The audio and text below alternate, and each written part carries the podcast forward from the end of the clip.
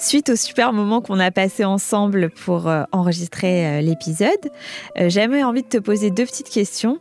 D'abord, quel est le conseil que tu donnerais à des gens qui ont un coup de foudre et qui hésitent à se faire confiance? Bah, Écoute, moi, je, le conseil que je donnerais, c'est de s'écouter, d'écouter son instinct, son intuition. Si on s'écoute vraiment, on a la réponse en nous. Alors, c'est peut-être un petit peu facile, un peu plus de dire ça, mais mais je trouve qu'il n'y a pas meilleure meilleure réponse que de s'écouter et de, si on a envie d'y croire, d'y croire, de foncer et que rien n'arrive par hasard. Voilà.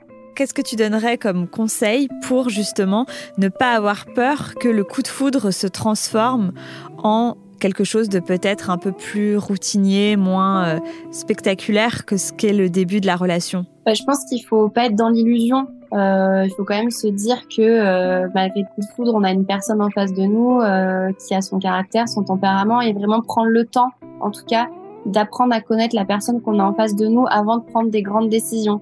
Alors euh, là, pour le coup, je, je, je donne un conseil que je n'ai pas appliqué, euh, mais c'est vrai que peut-être de poser les choses et, euh, et prendre le temps de connaître réellement la personne peut aider à transformer après le, la relation.